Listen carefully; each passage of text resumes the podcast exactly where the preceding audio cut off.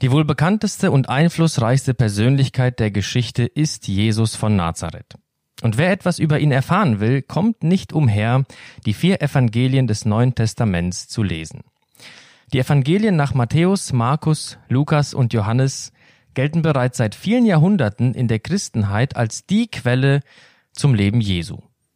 Dem aufmerksamen Bibelleser fällt jedoch schnell auf, dass die Evangelien eben keine lückenlose Biografie des Lebens Jesu darstellen, sondern beispielsweise so gut wie gar nichts über seine Kindheit und sein Aufwachsen berichten. Und so stellt sich die Frage, sind die Evangelien eigentlich die einzigen Quellentexte über das Leben von Jesus von Nazareth oder gibt es außerhalb des Neuen Testaments noch andere Quellen? Und wenn ja, inwiefern unterscheiden sie sich von den Evangelien und wie sollten wir sie bewerten? Darüber möchte ich heute mit meinem Gast, Professor Dr. Armin Baum, sprechen. Herzlich willkommen hier bei FTH Podcast. Vielen Dank für die Einladung. Ich freue mich, dass ich hier sein kann.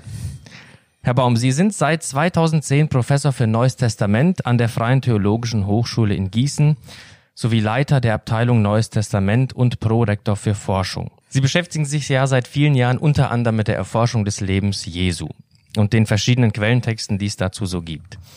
Gibt es denn überhaupt außerhalb des Neuen Testaments noch Quellentexte über Jesus von Nazareth? Ja, die gibt's durchaus und die kann man ganz einfach in drei Gruppen einteilen. Die erste Gruppe, das sind die heidnischen Texte, die griechisch-römischen Autoren mhm. haben die geschrieben. Da gehört zum Beispiel der Historiker Tacitus dazu oder auch der antike Arzt Celsus. Dann haben wir eine zweite Gruppe, das sind die jüdischen Texte oder Aussagen über Jesus. Da steht ganz vorne aus dem Ende des ersten Jahrhunderts der jüdische Autor Flavius Josephus. Mhm. Und dann gibt es auch Aussagen über Jesus in dem großen Feld der rabbinischen Literatur. Und dann gibt es noch ein drittes Gebiet und das sind die christlichen Mhm. Aussagen über Jesus, und zwar jetzt diejenigen, die nicht im Neuen Testament anzutreffen sind. Und da gibt es jede Menge. Und das ist ja dann auch das Thema, über das wir heute reden wollen, soweit ich informiert bin. Ganz genau. Wenn wir mal zu dieser letzten Gruppe der Christlichen kommen, was gibt es da an Texten und was hat man sich da auch als ja ganz normaler Bibelleser darunter vorzustellen? Also wenn man das jetzt mal wissen will, weil man denkt, das ist ja geheimnisvoll und was mag das sein und wie bekomme ich da Zugang zu, dann sollte man in eine Bibliothek gehen und sich einen Band holen mit dem Titel Neutestamentliche Apokryphen. Dieser Band hat mehrere hundert Seiten und da sind die Texte, die man heute noch hat, in deutscher Übersetzung zugänglich mit Erklärungen und da kann man das alles nachlesen und sich selber ein Bild davon machen. Und wenn man da dann aufschlägt, dann merkt man also, da gibt es zunächst mal die sogenannten Agrapha, so einzelne mhm. Jesusworte, und dann gibt es ganz viele Texte, das sind die apokryphen Evangelien. Also die sehen im Prinzip genauso aus wie unsere neutestamentlichen Evangelien, Matthäus, Markus, Lukas, Johannes, aber die haben es nicht ins Neue Testament geschafft und die sind auch ein bisschen besonders. Also die sind auch an manchen Stellen ganz anders. Ist sehr mhm. unterhaltsam, äh, aber ich persönlich freue mich auch, dass die es nicht ins Neue Testament geschafft haben. Was bedeutet denn eigentlich Apokryph? Äh, Apokryph ist sozusagen das Gegenstück zu kanonisch. Kanonisch nennen wir Bücher, die Teil des biblischen alttestamentlichen oder neutestamentlichen Kanons sind, mhm. die also im Fall des Neuen Testaments zu diesen 27 Büchern gehören, die für uns heilige Schrift sind. Und außerhalb dieser Bücher gibt es noch ganz viele andere Texte, denen sieht man an, sie hätten es auch gerne reingeschafft. Mhm. Ein Petrus-Evangelium oder sowas in der Art. Aber die äh, frühe Kirche hat gesagt, die haben nicht das Niveau, und die nehmen wir nicht mit rein, denn da ist das, was wir glauben, nicht mehr so rein vorhanden wie in den Texten, mhm. die wir aus äh, früherer Zeit haben. Sie sprachen eben von den sogenannten Agrapha. Was hat man sich inhaltlich darunter vorzustellen? Was sind das für Worte Jesu oder sind das ganze Erzählungen? Und warum haben dies nicht in den Kanon des Neuen Testaments geschafft? Also die Agrapha, das sind erstmal keine Erzählungen über Jesus, sondern das sind in der Regel einzelne Sätze, mhm. einzelne Aussprüche Jesu. Und das Wort Agraphon, das bedeutet so direkt übersetzt erstmal nicht geschrieben. Aber wenn es nicht geschrieben wäre, dann hätten wir es heute nicht mehr. Denn die hm. mündliche Überlieferung geht ja nicht über 2000 Jahre, sondern hm. das wäre alles lange verschwunden. Hm. In dem Fall bedeutet dann also nicht geschrieben, dass das keine Teile von ganzen Jesusbüchern sind. Also die sind nicht in einem Jesusbuch irgendwo mit aufgeschrieben. Und diese Agraphat, die findet man bei verschiedenen antiken Schriftstellern, die hier und da einmal einen einzelnen Satz von Jesus zitieren. Und wenn wir dann suchen, wo der im Neuen Testament zu finden ist, dann merken wir, da ist er nicht. Und wenn wir suchen, wo ist er in irgendeinem späteren apokryphen Evangelium, dann ist er da auch nicht. Er ist eben nur in Form dieses einzelnen Zitates vorhanden. Können wir denn annehmen, dass diese Agrapha von Jesus wirklich stammen? Oder kann man das nicht mit Sicherheit sagen? Also ich habe ja hier meine äh, deutsche Ausgabe der Apokryphen mitgebracht, wo auch die Agraphaten sind. Mhm. Und ich lese mal ein oder zwei Beispiele vor. Ja, gerne. Seid tüchtige Wechsler, Ausrufungszeichen. Also die erste Frage, die ich jetzt mal habe, was soll das überhaupt bedeuten? Mhm. Das ist ja wahrscheinlich metaphorisch, also übertragen gemeint. Aber mir fehlt jetzt hier der total der, der komplette Kontext, der ja. ganze Zusammenhang. Mhm. Also ich wüsste jetzt nicht, was dieses Jesuswort, wenn es von Jesus wäre, was das überhaupt bedeuten sollte. Ein anderes Beispiel. Wer mir nahe ist, ist dem Feuer nahe. Wer mir fern ist, ist dem Königreich fern. Okay. Das könnte ich, wenn ich wollte, in einer Weise interpretieren, die zu dem passt, was ich im Neuen Testament auch an Jesus Worten habe. Ich könnte das auch ganz anders interpretieren. Ich stehe da also vor letztlich unlösbaren Fragen und damit verbindet sich dann etwas weiteres. Ich glaube nicht, dass man mit ausreichender Wahrscheinlichkeit sagen kann, dieser Satz ist tatsächlich von Jesus oder dieser Satz ist nicht von Jesus. Hm. Ich glaub, glaube, dass ich das für mich einfach offen lassen muss. Mhm. Und ich würde das jetzt nicht in einem Gottesdienst als Schriftlesung verwenden, auch nicht in einer persönlichen Bibellese, die ich für mich mache, mhm. sondern ich finde es interessant, aber ich äh, kann da kein endgültiges Urteil zu abgeben. Okay. Neben diesen Agrapha gibt es ja, wie Sie eben schon angedeutet haben, ganze Evangelien, die es nicht in den Kanon des Neuen Testaments geschafft haben. Was gibt es da für Evangelien und was lesen wir da über Jesus, was wir eben vielleicht nicht in den kanonischen Evangelien finden? Ja, das ist ja eine große Gruppe von Schriften, die zu einem erheblichen Teil auch äh, erhalten geblieben sind. Und ich lese mal wieder ein Beispiel mhm. vor aus dem koptischen Thomas-Evangelium. Das ist jetzt hier das Logion 114. Mhm. Simon Petrus sagte zu ihnen, Mariam soll aus unserer Mitte fortgehen, denn die Frauen sind des Lebens nicht würdig. Jesus sagte, Seht, ich werde sie ziehen, um sie männlich zu machen, damit auch sie ein lebendiger Geist wird, vergleichbar mit euch Männern.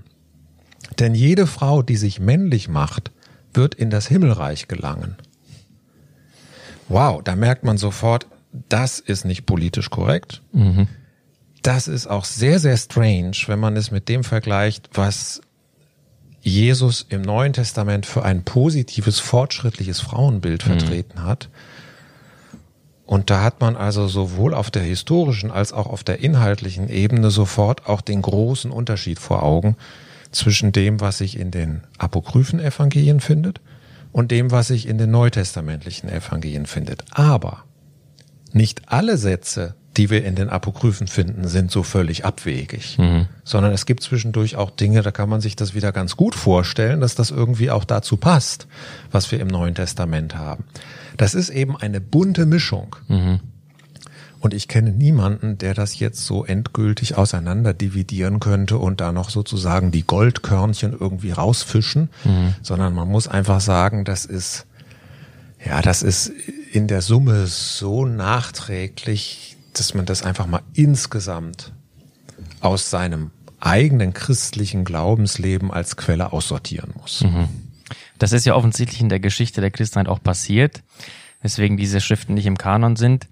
Aber warum sind die überhaupt entstanden? Also was wissen wir davon, wie und warum diese, ich nenne das mal zusätzlichen Geschichten in Anführungszeichen von Jesus entstanden sind? Ja, wir haben jetzt in den Evangelien des Neuen Testaments die Situation, dass die sich ganz stark konzentrieren auf das öffentliche Wirken Jesu. Mhm.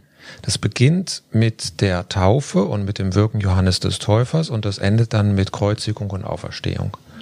Nur bei Matthäus und Lukas haben wir zwischendurch äh, dann noch zwei Kapitel jeweils am Anfang, in denen auch etwas über die Kindheit gesagt wird. Aber was hat Jesus gemacht ab seinem fünften Lebensjahr?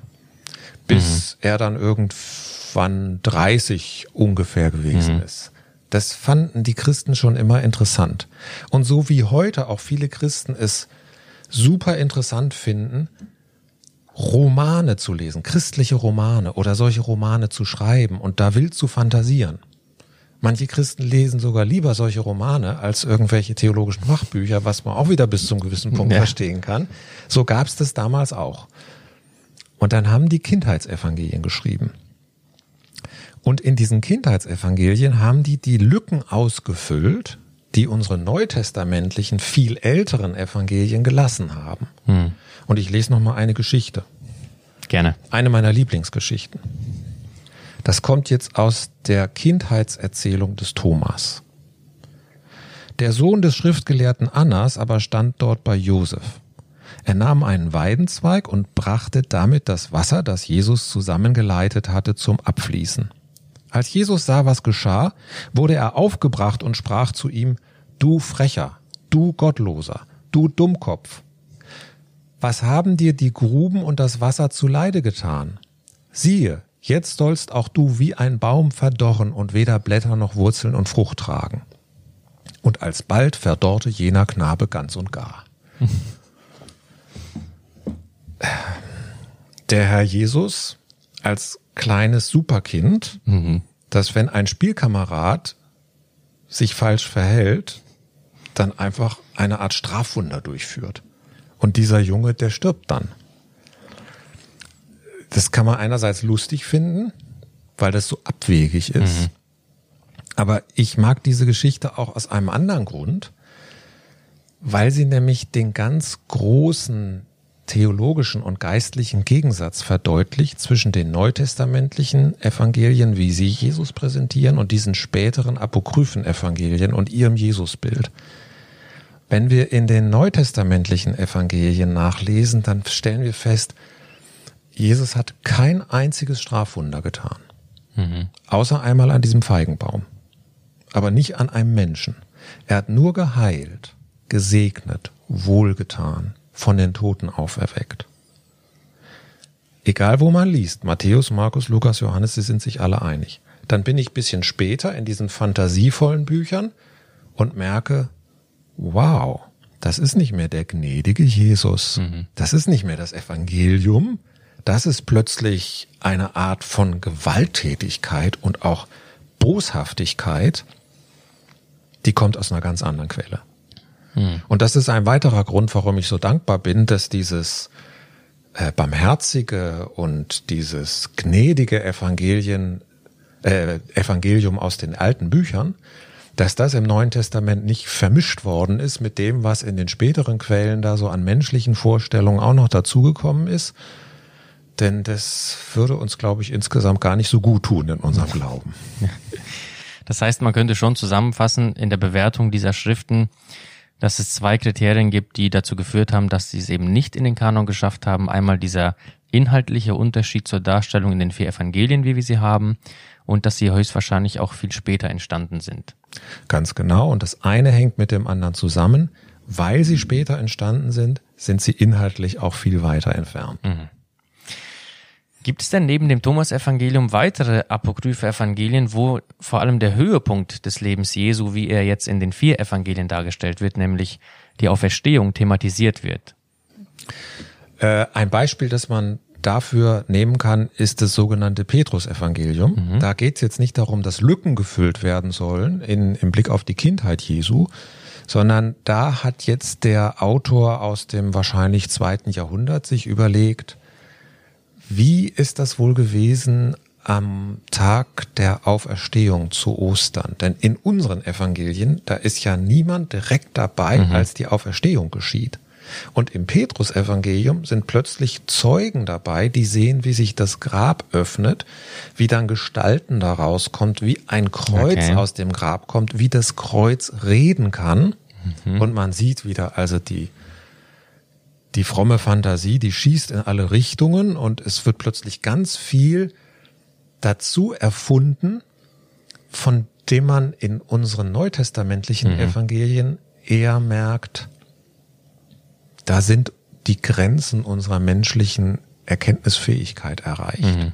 Bis zum gewissen Punkt kommt man mit unserem menschlichen Blick und dann ist da diese jenseitige Welt Gottes und dann, dann sind die Erzähler im Neuen Testament sehr, sehr vorsichtig, sehr zurückhaltend. Mhm.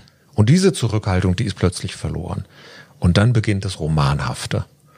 Ist unterhaltsam zu lesen, es ist abstrus, absurd, aber man ist im Rückblick dann wieder dankbar für das, was wir im Neuen Testament haben mhm. und wie, äh, wie fein und wie, ähm, ja, wie angemessen sich diese frühen Erzähler verhalten haben. Mhm.